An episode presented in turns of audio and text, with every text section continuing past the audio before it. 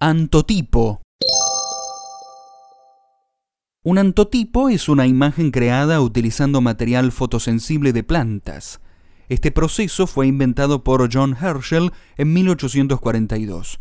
Se elabora una emulsión con pétalos de flor triturados o cualquier otra planta fotosensible, fruta o vegetal. Se cubre una hoja de papel con la emulsión. Una vez seco el papel, se coloca algún objeto, por ejemplo hojas o una foto transparente, un negativo para positivizarlo, sobre el papel y se expone al sol hasta que la parte no cubierta por el material está blanqueada por los rayos de sol.